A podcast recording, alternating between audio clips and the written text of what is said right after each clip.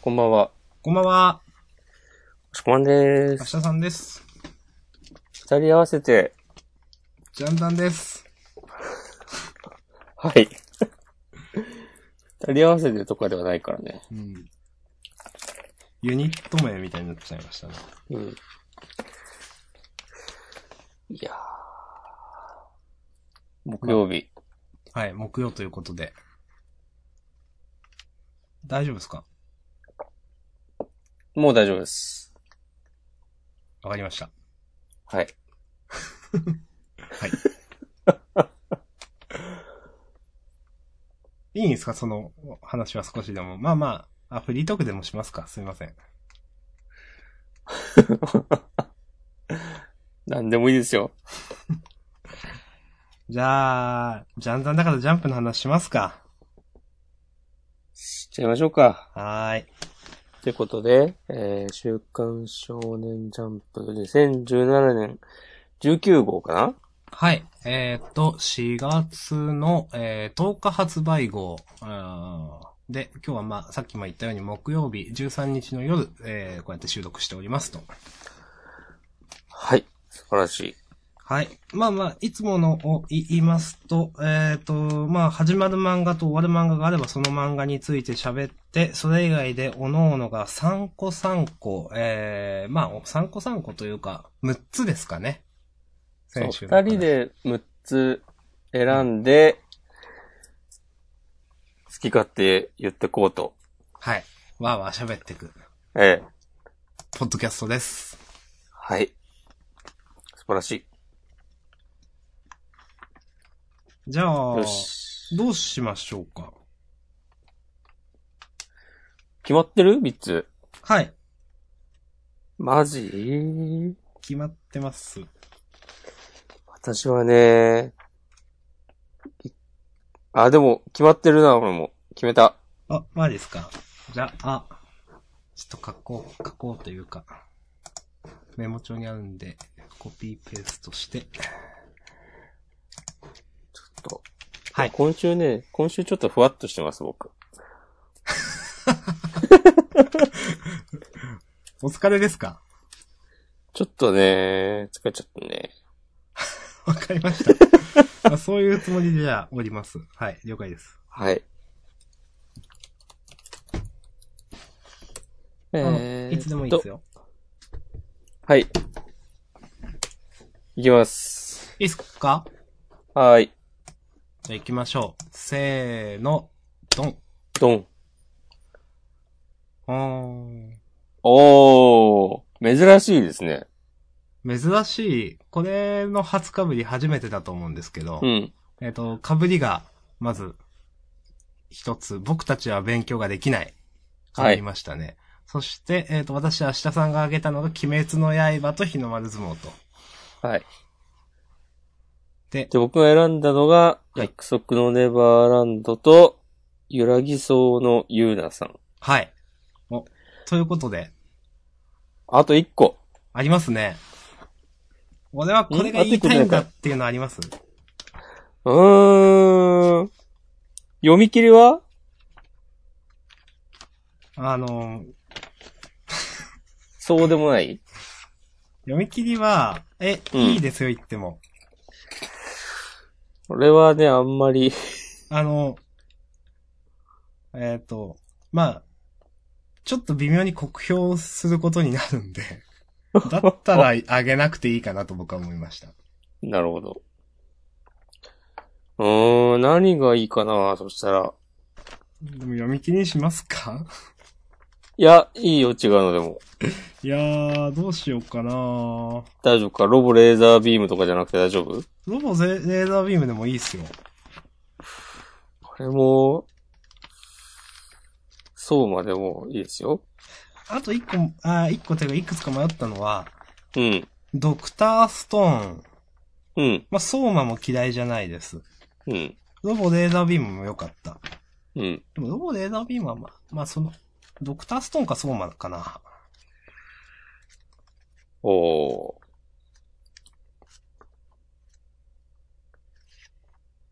どうしよっか。もし、この、じゃあソーマにしますか。わかりました。お願いします。じゃあ、えっ、とさっきの被りの、まあ、もう一回言うのもあれだから、いっか。うん順番どうしましょうかね。じゃあ、連載順を逆に行ってみようか。なるほなんど。ととなく。という ことは相撲ですね。あ、相撲か。相撲なんか掲載順、なんかあれですね。 参考本売れてないからなのかな。後ろで安定するパターンなのかなまあまあ、それっぽいですけど ね。うん。えっと、相撲を上げたのは私、明日さんですので、ちょっと喋りましょうか。はい。なんか結構毎回同じものを上げてて申し訳ないんですけど、うん。なんだろうな。先週結構、その、博士、名前なんだったっけキリヒト。いい人。で、燃えたじゃないですか、結構。うん。おーっつって。うん。で、今週、五条さんじゃないですか。うん。ゆうまさんじゃないですか。うん。なんかちょっとその、大丈夫かなじゃないけど、ユーマさんのカタルシスって、前回のユーマさんの戦いで結構描かれたじゃないですか。うん。あの、初勝利。はい。うおうーんやっと、やっとというか、ここまで、ね、引っ張って、みたいな。ねで。なんかちょっと消化試合感がちょっと僕の中であったんですけど、うん。そんなことなく面白かったなというのが今週でしたね。わかります。うん。まあ、細かく個別に言ってくと、まあ、そのみんなが、ゆうまさんの相手を、やつは、すごいやつだと、言ってる中で、ゆうまさんの妹も、ちょっと、うん。ユーマが負けても、まだ2敗だからまだ優勝の望みはあるとか、負け前提でちょっと考えちゃってるところで、まあ、なんだろうな、うん。まあユーマさん、チームのためにとかじゃなくて、もう自分のためにこう、やれと、うん。日の丸に言われて、で、こう、必殺技じゃないけど、バックした後の追い付きっていうんですかうんがまともに入ったっていうところで、なんか、前回戦ったあの、モンゴルかなんかの留学生の人、うん。あいつの月超痛いよ、つってて、うんこれも良かったなと思うし、うん。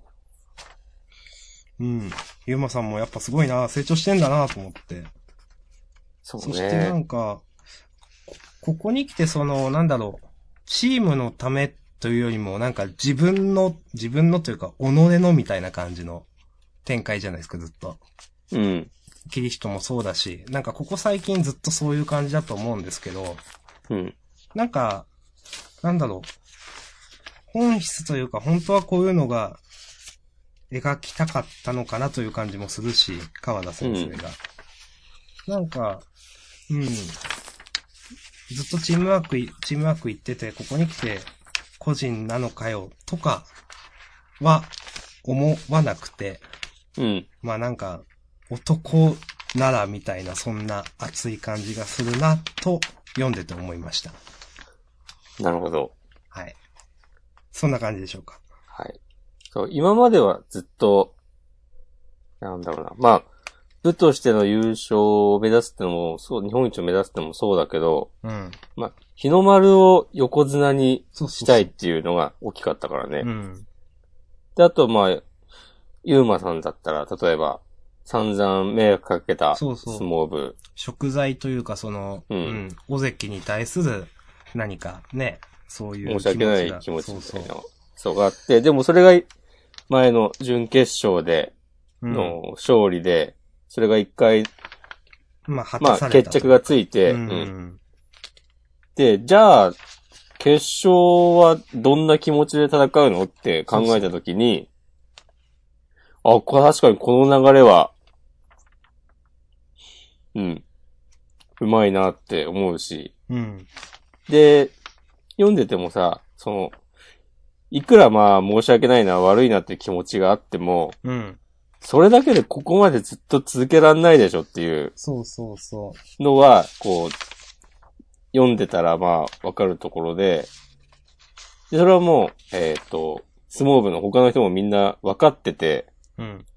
で、日の丸がこのタイミングで相撲は好きかってうん。聞くってもう、あれですよ、シュートのさ、うん。都市、サッカー好きかみたいな。そういうことのですよがあるんですね。そ すいうまそう。せん。 偉大なるキャプテンがね、主人公に言うんですよ。うん。いやー、でさ、ちゃんと、相撲が好きでよかったよね。この最後のさ、ゆうまさんの、はい。最後2ページの顔、ほんといいなと思って。うん、まあ確かになかったですね、こんなユーマさんの顔、うん今まで一度たりとも。うん。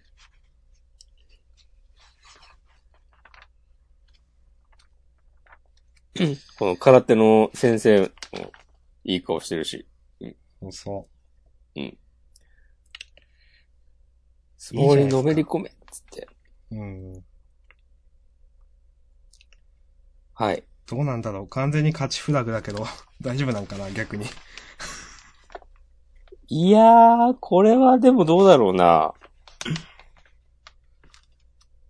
でもこれ負けてもまだまだ、そう、まだまだね、いいんすよね、まあ。いい、いいっていうのはあれだけど。 なんか、もうゆうまさん的にも別にそれですげえ凹むとかじゃなくて、うん。倒すべき相手がまだまだいるぜみたいな感じで前向きに終わりそうだし、そうそうそ勝ったら勝ったで、う。うんお、いいじゃんって思えるうし。ん。まあもう、今週で十分ユーマさんの活躍というか、うんあの、描けてますからね。うん。と、思いました。まあ俺は負けると思うけどね。うーん。ちょいや、っでと、もわかんないな。お膳立て整いすぎてるなという感じは。うんはい。部長に勝ってほしいなって。うん。あと、えっ、と、うん牛尾と尾関か。うん。今、11の3戦目ですもんね。そうだね。なるほど。まあ別にユーマさんが勝って、部長が勝って、日の丸が勝ってもいいんだけどさ。ああ、そう、そういうのもありますもんね。うん。うん。なくはないけど。いやーはい。はい。まあそんな感じですかね。まあ、次週も楽しみです。はい。はい、ありがとうございました。楽しんでいきましょはい。じゃあ次が、あ、ゆらぎそうのゆうなさんですね。う。はい。これはどういう上げ方ですかちょ、誰もこんな展開求めてないでしょっていう。 はい。まあ、なんか、なんだろうな。多分作者も分かって、うん。なんかこうパロディっぽい感じでやってると思うんだけど、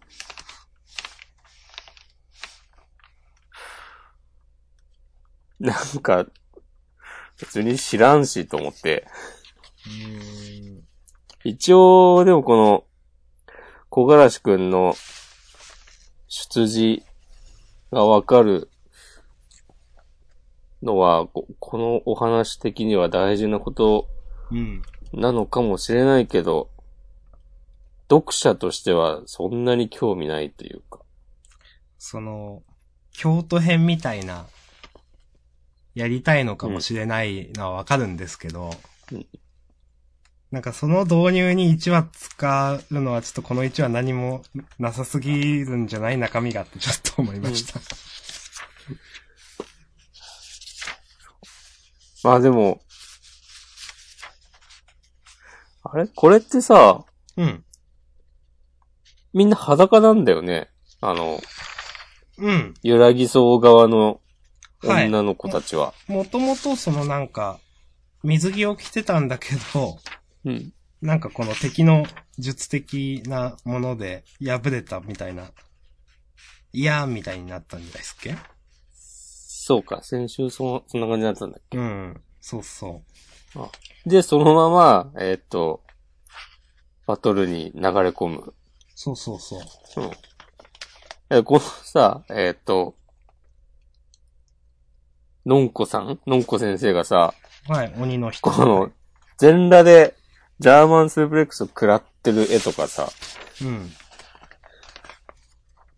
すごいことになってるなとは思うけど、うん。で、ちょっと笑ったけ ど、この、でも、このジャーマンスープレックス食らってる別に嬉しくないですよね。 うん。なんかもう、お、おー、みたいな。ちょっとなんかリアクションに困っちゃう感じが面白いなと思ったあーまあ、けそれど、はちょっとわかります。なんか、うん、なんだろう。顔が描かれてないじゃないですか、このシーン。うん。なんかもうちょっとなんか描かれてたら、まだエエロいなと思えるんですけど、なんかエロとかじゃないですもんね、このコマなんか。そうだね。うん。なんか、うん。笑いみたいな感じですもんね。うんこれ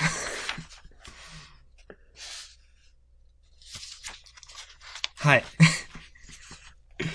まああの、どうなんですかね。うん。京都編。でも、もう最後、あの、次回予告の文章が、そうだ、京都行こうってなってて。これはね、笑った。今気づきました。うん。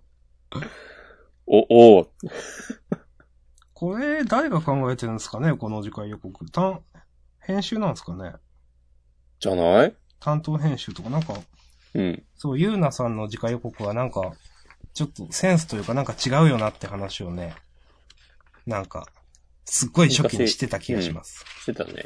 うん。まあ、そんな感じです。はい。まあ、これ以上語ることもないでしょうという感じは。まあ、つっても、サクサク話進むだろうし。まあ、そうですね。うんあの、結構その話のスピード自体は嫌いじゃないですね、ゆうなさん。うん話のスピード、まあ、ある意味スピード。話は進んでないけど。はい。まあいいや。はい。うんこれで来週、その京都に行く準備でまた1話使うとかだったら、もうってなるけど。いや、さすがにないんじゃないですか。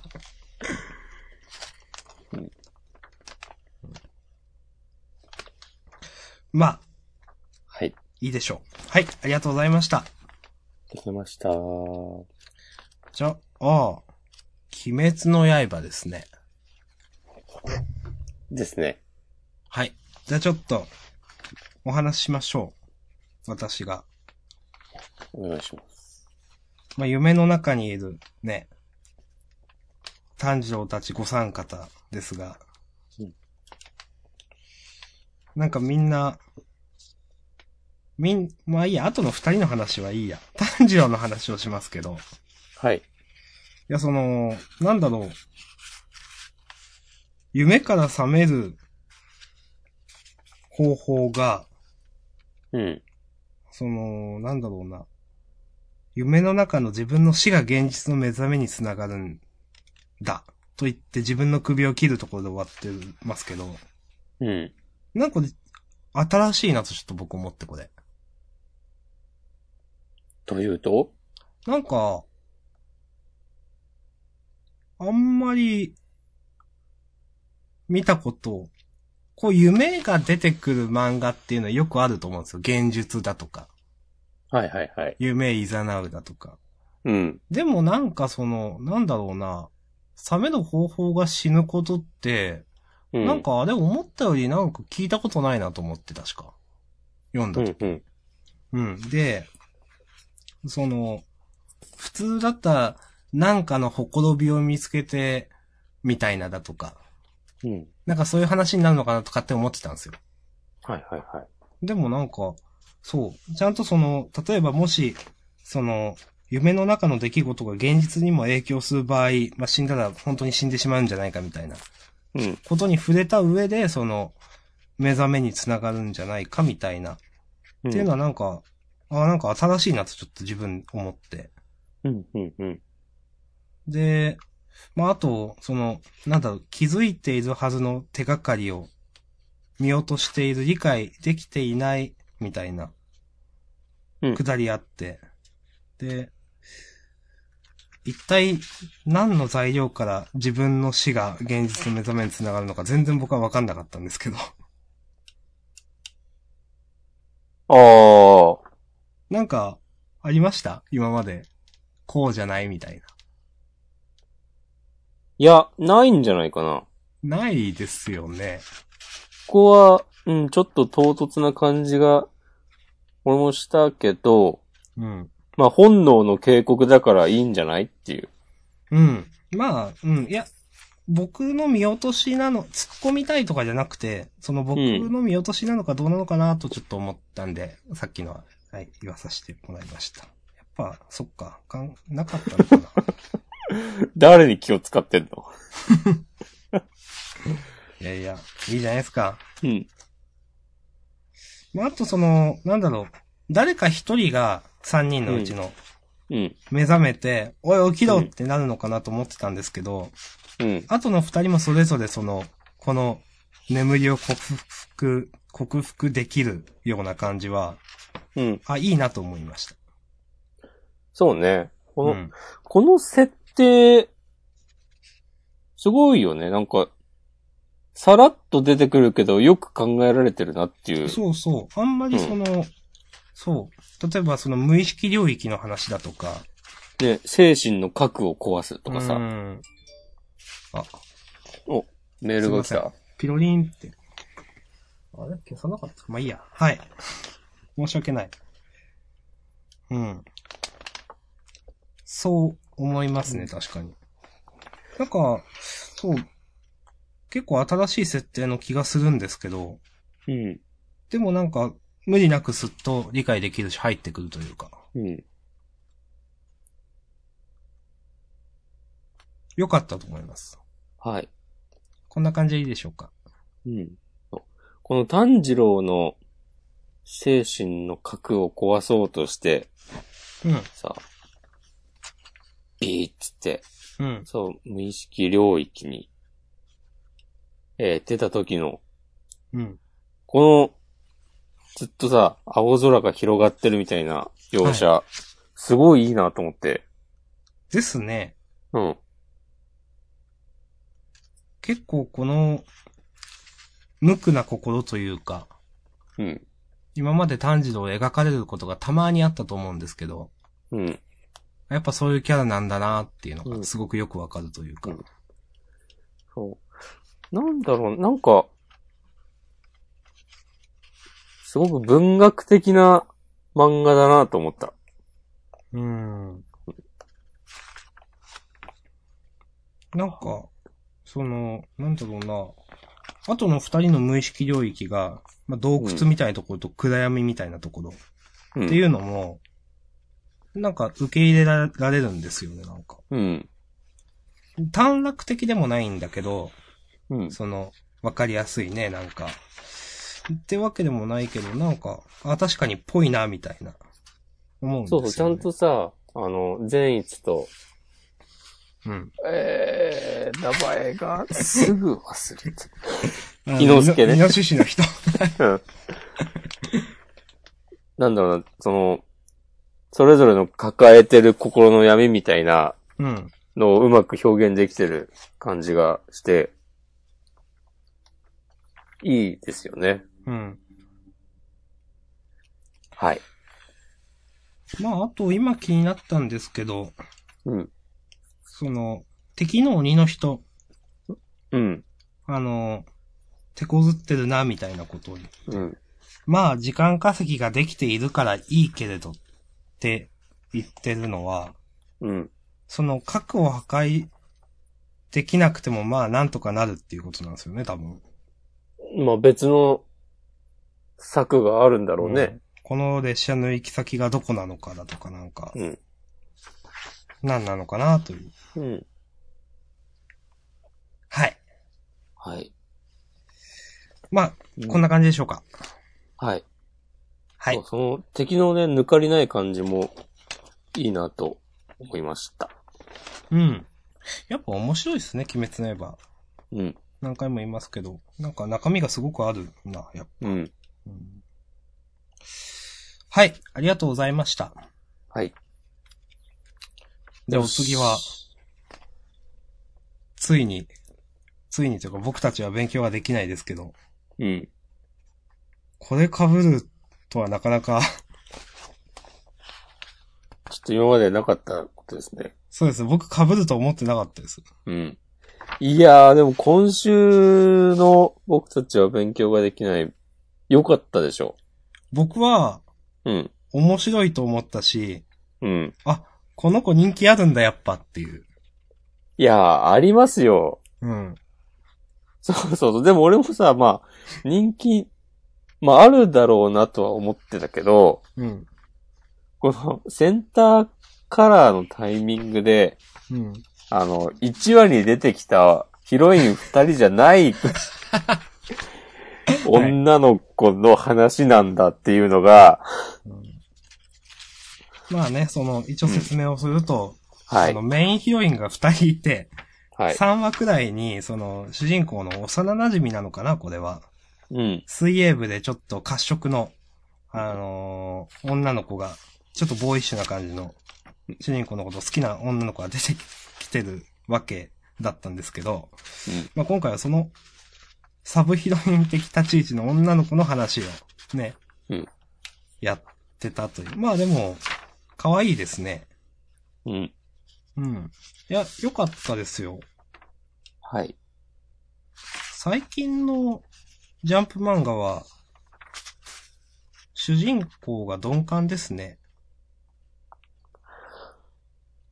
ああ、それは、一条楽くん。楽くんもでしたけど、なんかこの僕たちは勉強ができないのうんキャラ付けは、うん。さっきのゆうなさんにおける小柄しくんに近くないですかああ、はいはいはい。キャラクター性が薄いというか、うん。透明に近くてヒロインだけ描ければいいみたいな。うん。まだ一条楽はキャラクター性があった気がするんですけど。そうね。うん。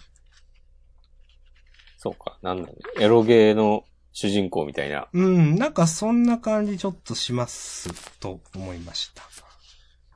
確かに、確かに。まあ実際、な、主人公とかは、どうでもいいからな、読んでる方からしても。うん。と、僕は思ってますけど。うん。なんかやっぱ昔、昔っていうか僕は今、そうそう。こういう話をね、そういえば、僕は昔同人誌というか、あれに書いたんですけどね、そういえば。ん去年の冬コミに出した本に、ほんにあの、例えば昔あった合図の主人公とか、うん。いちご100%の主人公とかは、うん。結構キャラクター性が強かった気がするんですよ。うん。どんどんそれが薄くなってる気がして、うん。うん。近年になればなるほど。なるほど。はい。 まあいいや、そんな感じです。そこから、明日さんは何を読み取るわけですかえー、その時書いた話は何だったっけ、えーっと、まあ昔は、うん。なんだろう、もっとジャンプが売れてた時代なわけですよ。はい。でジャンプで連載するのはすごいみたいな時代だったし、うん。子供たちはみんなジャンプ読んでたじゃないですか。うん。で、ジャンプの恋愛漫画って、多分一番身近な恋愛ものだったと思うんですよ。うん。うん。でも、今ってそうじゃないじゃないですか。そうなんですかなんか、それは、例えばネットがあったりだとか、うん。なんか別に、恋愛ものを読もうと思えば、うん。他のものが色々ある時代だと思うんですよ。電車男とか。うん。まあ、で、雑誌もたくさん増えたし、漫画雑誌も。 まあ、電車男、 うんまあ、電車男になるかわかんないけど。なんで電車男は多分全然違うな。まあでも、そういうネットで例えばそういう恋愛に関する話を読もうと思えばいくらでも転がってるわけですよ。 うん。ね。で、その、どんどん携帯だってスマホだって中学生くらいでも持つし。まあだから、その恋愛ものっつったらいろんなものがある中での、こう、ジャンプの中の一つになって、うん。なんか手軽になったのかなと思って、ジャンプの恋愛漫画っていうのが。ああ。っていうのもあるし、なんか漫画家としても、ジャンプで連載するっていうのが、うん。昔の方がすごい価値があったことだと思うんですよ。うん。でも、今漫画の雑誌も増えたし、ジャンプも昔ほどすごい最強の時代じゃないじゃないですか。うん。だから、例えば、本当にちゃんとした恋愛もの書こうと思ったら、別の漫画雑誌があると思うんですよ。なるほど。月刊誌だとかもそうだし、ジャンプのね、そのうん月刊ジャンプだとか、それともうちょっと年齢層高めになるじゃないですか。うん。だとか、まあわかんないですけど、モーニングだとかなんかわかんないですけど、ああいうヤングなんたらだとか、ちょっと年齢層高めの、青年誌ねうんはい。あの、だったらもうちょっとちゃんとした恋愛ものを描けると。で、うん。ジャンプで恋愛もの書こうとしたら、なんか、わかりやすい話になるのかなとか、ああ。なんか、エドによるのかなとか、うん。そんなイメージがあるんですよ。なるほど。で、どんどんそのキャラクター性が、なんか、まあ、主人公、恋愛ストーリーというよりも、ラブコメって言った方がいいのかなみたいな、なんか、近年になるかはいな。はいはい。そんな感じがちょっと実はしててっていう話を、なんか、僕は去年の冬コミかなんかで、なんか、そういうのをちょっと書いたんですけど、確か。なるほど。はい。ありがとうございます。はい。でも言ってることってなんか、ちゃんと筋通ってました。ぽかったですかぽかった。ああ。ぽっかぽかですよ。さあわかんねえですけど。 まあでも、うん、なんか最近の恋愛ものの主人公ってこんな感じなのかなっていう感じは。うん。そうかも。うん。ラブストーリーっていうよりコメ、ラブコメディって感じですもんね、最近うね。ん。うん。まあそんなこと思いました。そうだよね。ヒロインから、あ、でも、あ、そうか。基本的にはね、主人公のが嫌われることはないみたいな感じだもんね。そうですね。ヒロイン。ンたちから。そうか。そうそもうなんか、まあどうなるかわかんないけど、最終的な、こう、成功を約束されてる中でなんう。か、そうそう、規定路線決定としているうか。う。うんん。もうちょっとなんか、昔の、本当に、地に足についた恋愛ものみたいな感じの言い方しますけど、もうちょっとなんか、緊迫感というか、うん。どうなるんだみたいな感じはあったと思うんですよね、まだ。ああ。確かにそれは、そうね。うん、その、どっちかっていうとリアルと地続きだった気がするんですけど、うん。うん、あの、まあ、じいちご100%とかもう違うかな。 まあでも、な、ニュアンスとしては、僕のい、うん、い、言いたいことはそんな感じです。うん。うんうんうん。合図とかはまだそういうそうそう感じがあったよね。なんか完全にその、最近の、あのーなんかな、こういう恋愛ものって、なんかファンタジーになっちゃったな、みたいなことをも書いたかな。うん。なるほど。現実っていうよりも。うん。まあ現実じゃないですけど、漫画って。まあでもう、ん。言いたいのはそんな感じです。はい。はい。はい。興味のある方は、お猿手帳を買ってください。もう絶版ですね、もう。もう売り切れたの一応冬込みで全部売り切れたんですよ。あ、そうだったっけすごいね。はい。っていうのをね、実は、 あの、もう、いくら何言ったところでも買えないんですけど、 そういうのを、うん。あの、サークルサル出版から出しておりましたという話でしたね。なるほど。まあもうその猿出版も発展的に解散し、はい。発展的解消いたしました。やはや、はい。いろんなことがありました。はい。まあそましてあ、、腹がきました。まあ、ジャンプのポッドキャストなんでね、 そうですね。ジャンプの話しますか。じゃあ、あの、僕たちは勉強はできないは僕はもういいですけど、大丈夫ですかはい。はい。ありがとうございました。はい、ありがとうございました。じゃあ、あ、えっ、と、遡ってラストかなえっ、と、約束のネバーランド。あ、嘘だ。あ、そうまでしょ。ごめんなさい。そうまだった。はい。怒られんで、すいません。お上がりよ、つって。最近お上がりよって聞いてない気がするんですけど。うん。あ、でも来週ぐらい言うんじゃないああ、まあそうか。うん。そうまはね、良かったですよ。どこが良かったですかえーなんか、蕎麦を焼いたところ。あ、そう僕嫌いじゃないですけど。俺はね、またこういう感じですかってちょっと思っちゃった。ああ、そうなんですか。うん。なんかその、飛び道具的な。まあまあそうですね、ちょっと。でも、なんかイメージしてなかったんで、あ、確かに蕎麦って、焼き蕎麦は焼き蕎麦かって。うんでもまあおう全然、その、うん違うだろうけど。 B 級グルメな感じ。うん。まあでもこの女の、ちょっと何先輩か、木の国先輩うん。と、いい勝負するにはこういうやり方しかない気がしますけど。ああ、でもまあ確かにな、そう押し込まさんが言うように、その、そうまずっとこんな感じで戦ってきてるもんなっていう感じはうん。正統派の勝ち方ではないですよね、なんか。うん。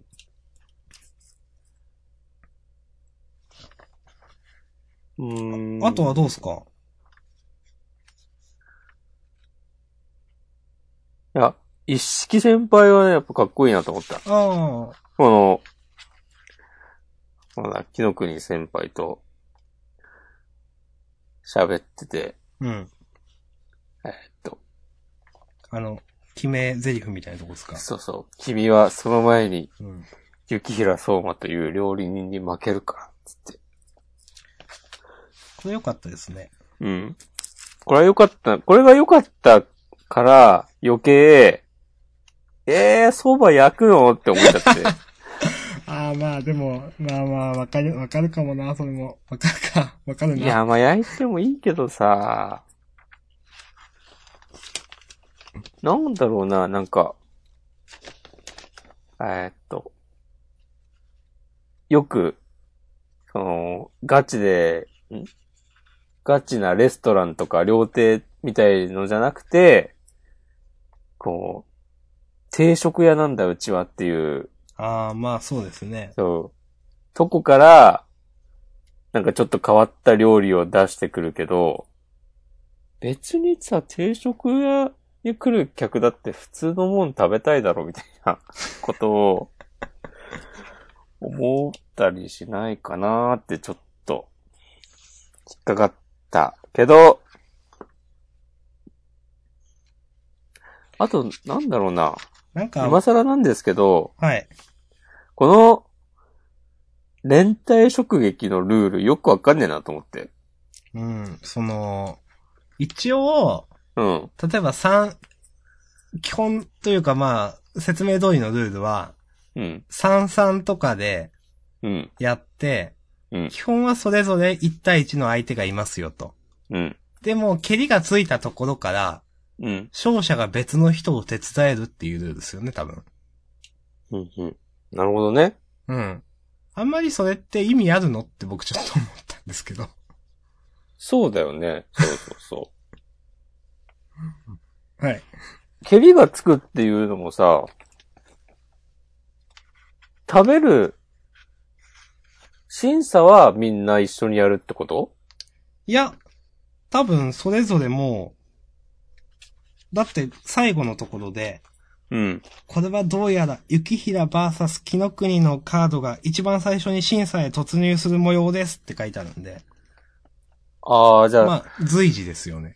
そうか、その、一応た、えっ、と、対になってるうん。人たち、それぞれの料理が完成したら、うん。えーっと、食べ、審査に入って、で、その間に他の人たちはまだ調理を続けてる。まあ、そういうことですね。うん。で、その審査が終わって、決着がついたら、勝者が他の人を手伝えるという。あー、負けたらつ手伝えないのなんかそんなだった気がしますけど。あー、でも確かにそんなだったような気がする。 なんかよくわかんない。うん。まあ、これいろが、いろこの設定がさ、うん。今後活かされることはあるのだろうかっていう。一応あるはずですよ。だってそのためのチーム戦特訓したじゃないですか。そうか。うん。え、例えばさ、じゃあ、この、えー、じゃあ、木の国先輩と相馬が戦ってるとこはい。として、そばじゃない、全然違う展開だったとして、はい。例えば相馬の調理が、うん。もう、すごい、あっという間に終わって、でも木の国先輩はまだ調理が終わってないっていう時に、その手持ち無沙汰な相馬は、他の人を手伝ってていいの多分ダメ。ダメなのか。っていうルールだったと思います。で、まあ一う応んそれは、た、多分、多分というか、うん。なんかこれはもう僕は好意的に解釈してるレベルまで行く気がしますけど、うん。まあ一応その、ね、料理人だから、まあみんなスピードは速いよというのと、うん。食材というかテーマが同じであれば大体同じくらいの時間になるだろうというのと、うん。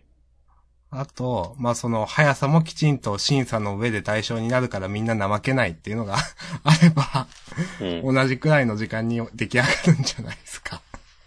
ん。なるほ ど。なんか、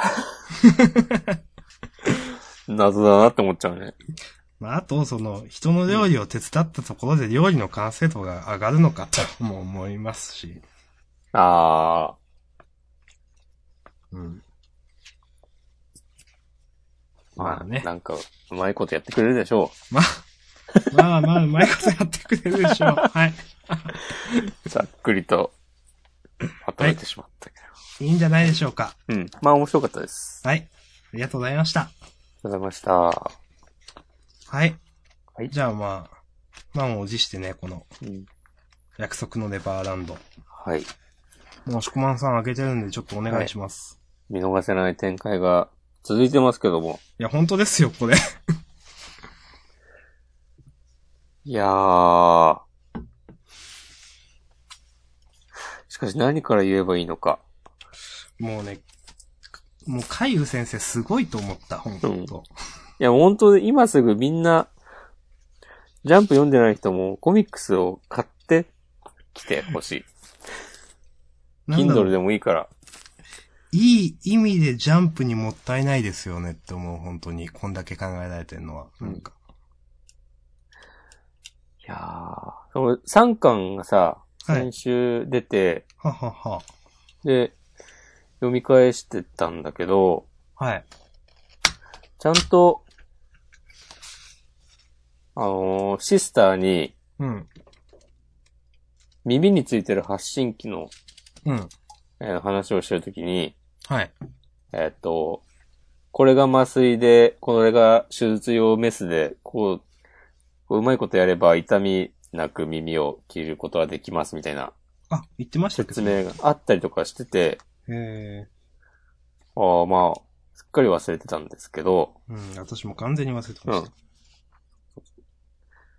あと、なんだっけな、なんか、先週号だっけ ?3 巻を読み返すと、は伏い。線がみたいな。はい。あったかな と思ったんだけど。でも読み返すといろいろ、あ、そうそう、こんなことも言ってたなとか、うん。いろいろありまして、いや、ふわっとしたことしかね、言えないですけど、僕は。これあの、はい。そういう僕あんまり覚えてないんですけど、うん。フィル、最後に出てきたフィル。うん。これ、押し込まんがなんか言ってた人ですっけそうそうそう。何っていう話してましたっけ、これ。フィルはね、めっちゃ成績いいの。ああ、そうそう、それ。うん。いや、びっくりして、うん。ええと思って、最後、うん。で。想像もしてないし、それにこうのんフィルって、うん。これ、押し込まんが言ってた子だと思って。うん。何だったかは覚えてないけど、なんかこの子の話したぞと思って。うん。やべえってあ、で思もいました。ね、うん。これは、あの、はい先週の、うん。えーっと、約束のネバーランド、あの、最後のページでさ、はい。最後じゃないか。みんないるよっつって、うん。例に逃げるぞってさ、うん。言ってるシーンがあったじゃない。うん。あの時に、フィルがいないんだよね。うー。うんん。もう、それで、あれって、思ってたんだけど、まさかさ、今週こんな感じで出てきて、そうそこの今まで、なんだろうな、ノーマンとエマとレイ3人で、どんだけサックを巡らせても、まあ、完全にママを出し抜くことはさ、う。うん。できてなかったのに、うん。もう最後の、フィルが、えっ、と、ワンピースの裾を掴んでさ、うん。ママって言ってるとこ、完全にさ、今日疲れた顔しててさ、そうそう。でこれは何多分うん。ああ、え、いいっすよ。あ、いいですよ。え、これ思ったのは、うん。エマが、うん。その、フィルのことをうん。見落としてたっていう話じゃない気がするんですよ。はいはいはいはい。その、うん。そこは普通きちんとやるじゃないですか、ちゃんと。うん。話をフィルにも伝わってると思うんですよ。で、その上で頭がいいっていうのを伏線だとしたら、うん。フィルはフィルで考えがあってこうしてるっていうことなんですだなと思って。うんうん。だから、うん。っていうのもだし、まあ、ずっとさっきもしこまんが3人で、うん。ママをそれでも出し抜けないみたいな状況が続いてて、うん。で、ここでこの、ね、4人目というか、フィルが出て、一気に戦況が変わるっていうのは、うん。あ、すごいなんか、わかりやすいというか、うん。あの、パワーバランス的にわかるなっていうのがあって、うん。あの、完全にこれだって、まあ、読者もですけど、ママとしてもここで、フィルというか、まあ、3対、まあ、ノーマンも含めての、まあ、3対1、ママ対3人と思ってたわけですけど、うん。ここで4人目が出るっていうのはちょっと、やべえなと思いましたね。うん。うん。と、読みながら、というか、さっき、この、なんか、無邪気な顔してるフィルが、どんなやべえこと考えてんのかな、みたいな感じは。うん。そう。いやーでも、どうなんだフィルがまださ、味方だっていうことも別に確定はしてないんだよね。なるほど、確かに、そう。確かに、この、そっか。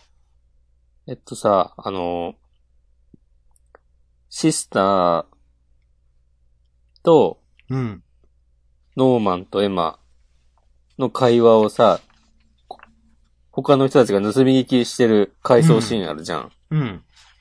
ここにも別にフィルはいないし、まあ、いないんですよね、それ。ううんん。謎なんですよね。で、今ね、その3巻をうん。ちょっとパラパラめくって、フィルなんかやってたかなと思って、もう一回見てたんだけど、うん。ちょっと俺完全に、えーっと、忘れてた描写なんだけど、あの、はい。なんだっけな、シスター、シスターが、エマたちが脱走の計画を立ててることに気づいて、うん。で、なんか取引しようみたいなことを言ってたうん。じゃない。はい。で、私の部屋に来てくれれば何でも、なんか教えてあげるわみたいなことう言っててさ。ん。はい。で、なんかノーマンとシスターの駆け引きみたいなのがあったりして、うん。で、そこで、えーっと、シスターが、その耳の発信機のことを、うん。エマとノーマン二人に言う、言う言って、で、二人はもう発信機のことはレイから聞いてて、うん。えーそれで、シスターが、なんで発信機のことを、えーっと、初めて聞いたみたいな感じなのに全然驚かないわけみたいな感じになって、はいはいはい。で、その、こういうのはただ言葉のやりとりだけじゃなくて、その、目、視線だとか、そうそう、その、振る舞いすべてがうんヒントになるのよ、みたいな、会話をしてて、うん。で、それが終わった後に、うん。えーっと、シスターが発信機を壊せるって、もう分かってるのに、うん。えーっと、エマもノーマンも知らないふりをしてた。うん。それはなんでだってことに、と思って、うん。もう、ああいつら、その、壊すための道具を、えーっと、確保してるんじゃないかって思って考えて、シスターが。うん。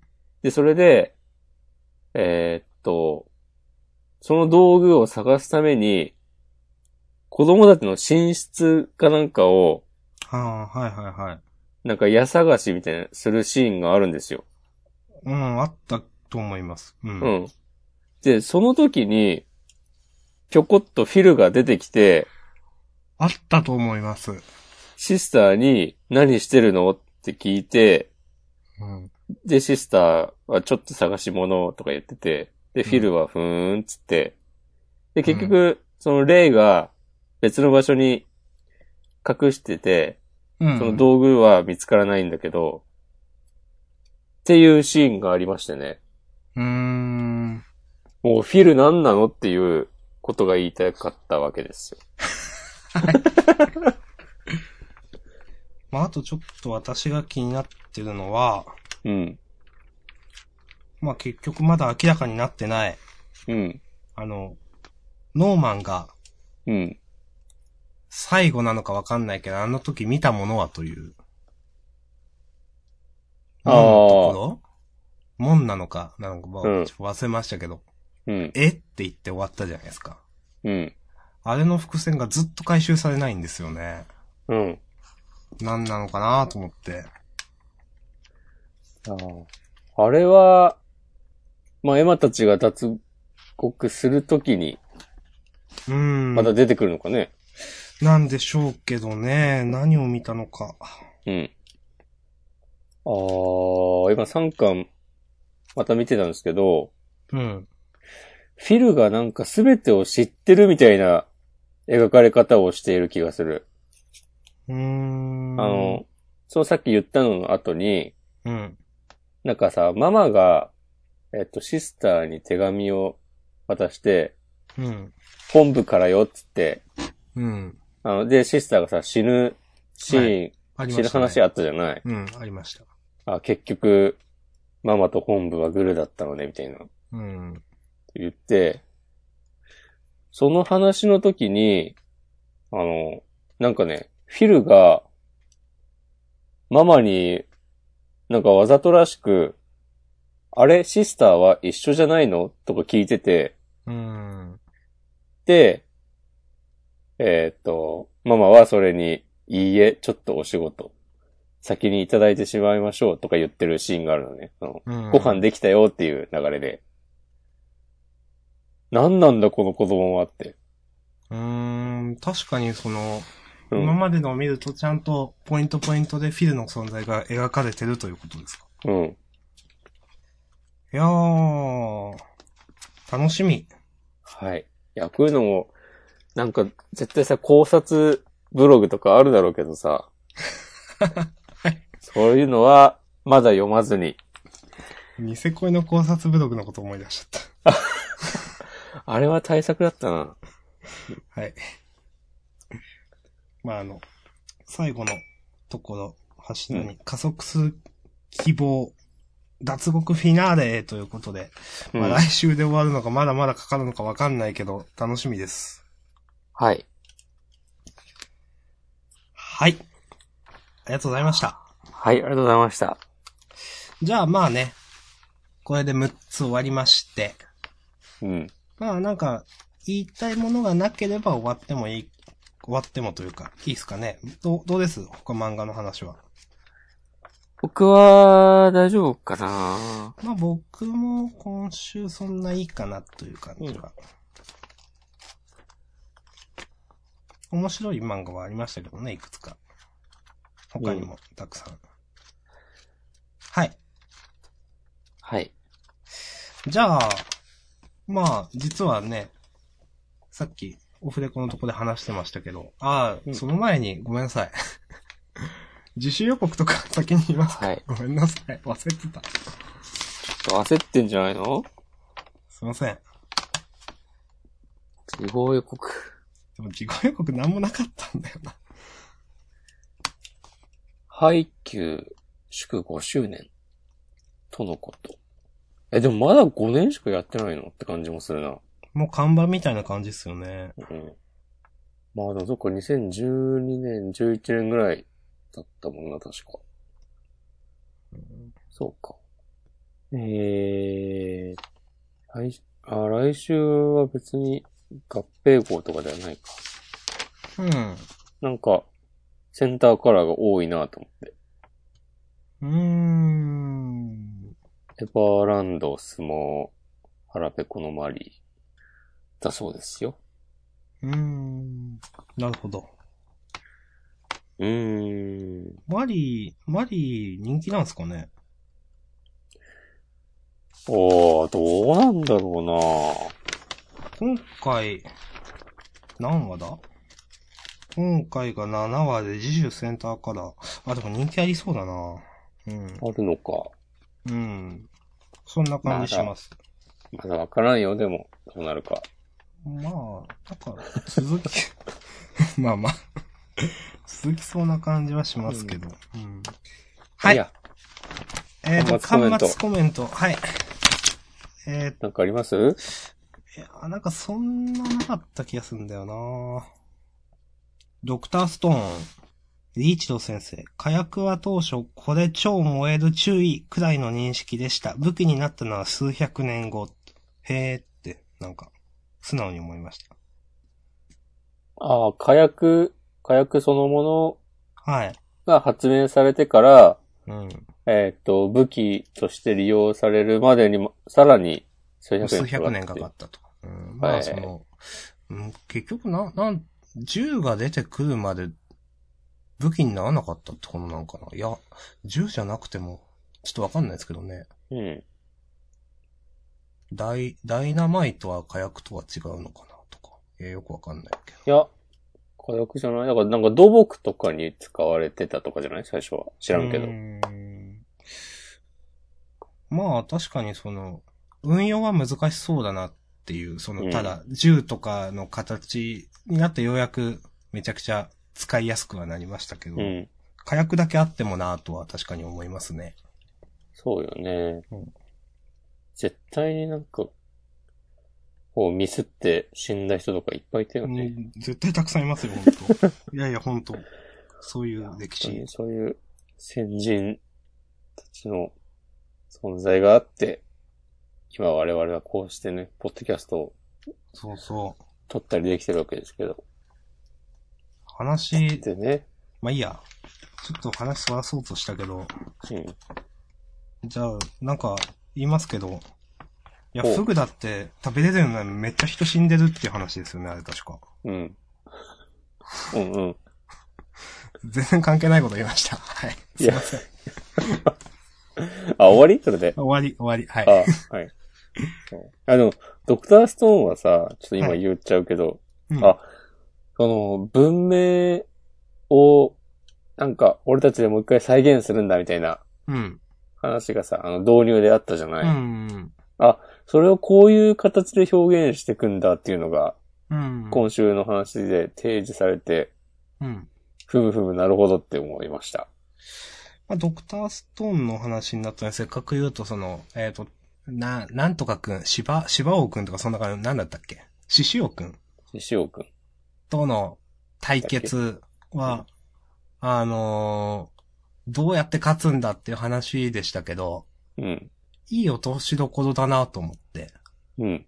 なんか、ちょっと毒気を抜かれたみたいな感じでしたけど、確かにその仲間割れをしている場合、まあ、ではないというあれは、でも、なんか自然に受け入れられましたね。うん。うん。よかったです。はい。はい。まあ、私は、こんな感じで OK です。はい。はい。もう、ちょうど1時間ぐらいだし、はい。じゃあ、最後に、はい。お便りを紹介しましょうかね。はい。まあ、今までフリートークで入れてたのを、まあ、ここに、というお話を、ちょっとしてまして、お話をしましょう。はい。うん。そうそうそう。まあ、これからも基本的にはね、えっと、そうですね。フリートーク。クのコーナーで話、んお便りの紹介はしていくんですが、まあ、ジャンプについてのお便り、そうですね。メッセージは、は、ここで、本編で紹介しようということで、はい。ラジオネーム、ニナッチさんからのメッセージです。はい。こんばんは、65回拝聴しました。はい。アンダーナインティーンの話題が盛り上がっていましたが、個人的にはお二人の言わんとしたいところが同意できます。はい。世界観の膨らませ方が深刻なまでに下手だと感じます。なんだか、絵の練習はたくさんしてきたんだろうけど、この人は書籍をあんまり普段から読まないんだろうなって思います。1話から散々お二人が指摘している通り、世界から過酷さと言いますか、バイオレンスな部分が足りなさすぎますよね。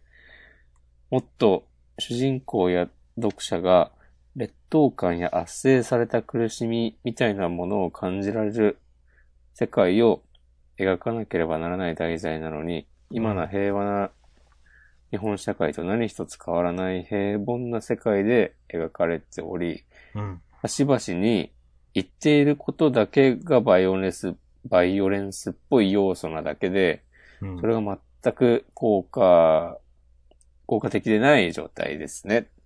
うん。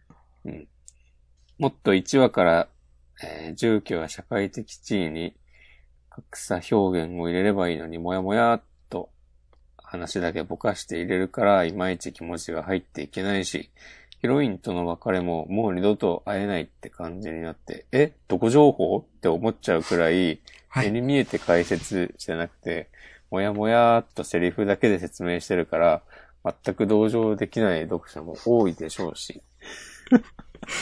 まだ続きすっます。ごいボコボコです ね。はい。まずは、主人公が学校で突如目覚めた力を使ってデタラメに暴れ回って、学校での立場が悪くなって、読者も心配するぐらいまでの展開からのガレージキットの投入。えー、ななみくんは実は同類でした、仲間でした。ここからはみんなで力を合わせて戦おうってやるべきでしたよね。うん打ち切りに向かったとしても、その方が断然締まりもいいでしょうし、つって、はい。草を生やしております。はい。えー物語を描くってやっぱり普段から小説を読んだり、歴史や世界の知識を自分に取り込んでいくことで、世界観の枠組みや土台作りがしっかりと組み立てられるんだと思うんです。それをしなくて描ける天才漫画家もいますが、そんな人なんてほんの一握りでしょうからね。うん。えーこれからのアンダーナインティーン、アンダーナインティーンの打ち切りまでの風呂敷の畳み方がどうなるか期待しています。うん漫画もアニメも小説もとても大事で、とても大事で難しいのは終わらせ方だと思いますので、終わり方次第では自分の評価も変わるかもしれません。ありはい。ありがとううございます。ございます。まあ、あの、アンダーナインティーンの中身については、おもう、これ以上僕は言わないんですけど、うん。その、まあ確かにその、普段から小説を読んだりとか、うん。いろんな知識を取り込んでいくことで、まあ世界観の枠組みや土台が作れるというのうは、んそう思いますね、本当うんその、アンダーナインティーンの、僕多分コンセプト自体は嫌いじゃないんですよ、でも、大人党っていうのは。うん。だから、でもそれをなんか描けてない感みたいなのを僕は感じてて、うん。押し込まんさんもそうですかそうですね。なんで、あの、ニナッチさんの言われることはわかるなという。 うん。まあ、押し込まんもね、その、もっと小説とか読んだなって 言いますもんね、いろんなものを見て。そんなこと言うっけあの、ラップとか 見て言うじゃないですか。あ語彙が少ないって。あ。ラップは、ね、また。まあでも、風呂敷の畳み方で、あの、いい評価になるかもっていうのは確かにそうだなと思います。うん。まあ今週はアンダーナインティ触れてないですけど、いいですかね。うん。はい。うん。まあ、ちょっと先週いろいろ喋ったんで、中身についてはちょっと私、いいかなという感じですね。うんはいはい。ありがとうございました。ありがとうございました。じゃあまあ、アンダーナインティーンもね、これからも期待しております。はい。おります。本当ですよ。はい。うん。じゃあまあ、ジャンプに関するメッセージは今回は1通だけということで。そうですね。はい。はいあ、どうしよう。なんか、ハッシュタグはあったな。ちょっと拾っていいですかお願いします。えー、ジャンダン、えームーンさん、えーと、第64回、えー、お二人のヒロアカのデクくんデクくんのイントネーション、アニメと違うような、漫画オンリーの方はこっちのイント、イントネーションなのでしょうか周りにファンがいないので。これどう言ってますっけデクくんですかねうん、デク、いつもデクって言って、多あら分デ、デクノボーから来ててデクって言ってんのかな多分。我々がね、うん。あ、そうですね。うん。アデニメクって君、なのかなデクくん。アニメって見たことあるんですっけもしくあも、ー、俺1話とか見た気がする。第1期の。私は全然見てないので、うん、ちょっとわかんないんですけど、確かに謎だよね、こういうのって。うん。あー、デク君なのかもしんない。だって、鬼滅の刃だってさ、そうそう、それなんですよず。っと鬼滅の刃だと思ってたらさ、あうんの、そう、鬼滅の刃っつってね。はい。そうそう。YouTube にあった紹介動画みたいなやつで。うん。まあまあ、その、うん呼び方はね、そんな多分重要じゃないと思いますよ。うんうん大事なのはね、漢字や言葉の持つ意味だってね、誰かが言ってました。え、なにそれラッパーいや、ラッパーじゃない です。今のは、なんか、あの、あの、東方プロジェクトっていうのの制作者の人です。 なるほど。はい。ってはい。言ってた気がします。えじゃーあっそうなんと、だろうな。次行きます。これはヤンスさんでいいのかな読み方。んジャンダン18号分、日の丸相撲の締めで脱線した、鋼の錬金術師の話からの、荒川先生ありがとうございました。すごいということで。え、そんなんあったこれ、ハッシュタグ、シャープついてないんですよ。なるほど。多分以前も同じ、そんなんあったっていうの、多分、 それで押し込まんさん拾えてないんだと思います。うん、うん、うん。はい。えっ、と、ムーンさん第65回。えっ、と、二人で6つ、うんまあ、作品の数の話ですね。えっ、と、うんいいと思う。好きな作品のことを語ってほしいのは山々だけど、もっと多くの作品に言及してもらえると嬉しいです。ということ。ありがとうございます。この辺も難しいところでね。まあ、なるべくね、確かに被らないようにやっていきたいところではありますうね。ん。ですね。で、そんな、なんかこう、しみじみと言わなくても。そんなつもりはなかったですね。いや、ねこれ、難しいところで、ちょっとこれ、その、ムムーンさんでしたかね、の、ちょっとこの、読んで、ツイート。うんもっとなんか、その、選ぶのに遊びみたいなのを入れた方がいいのかなと思ったんですけど、あでもやっぱ、語りたいからあげてるしなっていうのもあって、ー。うその、ん、うん、うん。うん。自分の中で語らないと消消化不良というか、まあ、せね、面白かったら語りたいし、言いたいことあったら言いたいし、みたいなうん。のもあるし、まあでも、なんだろう、ムーンさんの言ってることもわかるし、まあでも、うちらがやりたいようにやるのが一番だろうっていうのもあるし、みたいな、まあいろんなことを思いながらうん葛思っ藤てがま。した。はい。いや、でも、ツイートいただいてありがとうございます。そうだね。ありがとうございます。はい。明日さんのね、真面目な性格が出た一幕でした。はい。はいうーん。まあ、あとジャンプに関しては、さっき、ニナッチさんが最近はハーレムものばっかりで恋愛成就もの少なすぎではとつぶやいていただいてます。まあ、確かに。そこもね、あの、リアルタイムで喋ってる時にツイートしていただけるのはね、かなりありがたいですそうでが、すね。